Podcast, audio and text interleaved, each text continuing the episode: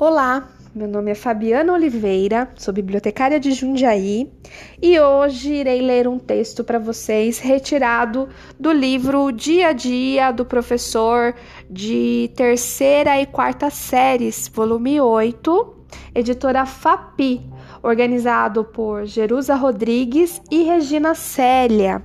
Dentro desse livro existe um texto que também foi retirado do livro Espaço, Tempo e Vida, do autor Antônio Sérgio Palombo, editora Del Rey, chamado A Inconfidência Mineira.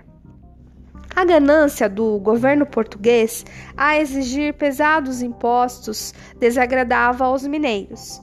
Vila Rica era a cidade mais importante depois do Rio de Janeiro e de Salvador. Foi aqui, no ano de 1788, que se formou um grupo disposto a fazer uma revolução, fazer com que o Brasil ficasse livre da exploração colonial. Começaram a se reunir secretamente, estudaram as forças militares e planejaram uma rebelião deveria acontecer quando fosse feita a cobrança dos impostos, mas por causa da traição de um dos companheiros chamado Joaquim Silvério dos Reis, o movimento fracassou. O grupo foi preso e levado para o Rio de Janeiro. Considerado como principal revolucionário, Joaquim José da Silva Xavier, o conhecido como Tiradentes, foi enforcado.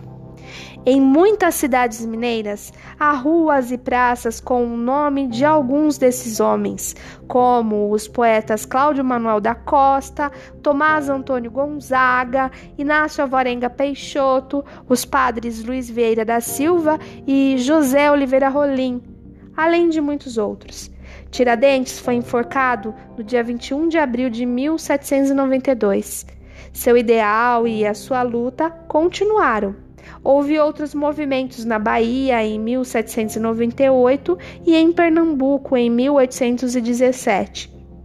De todas essas lutas, o movimento de Vila Rica, conhecido como Inconfidência Mineira, tornou-se o mais comemorado. Até logo, pessoal. Até a próxima. Tchau, abraço.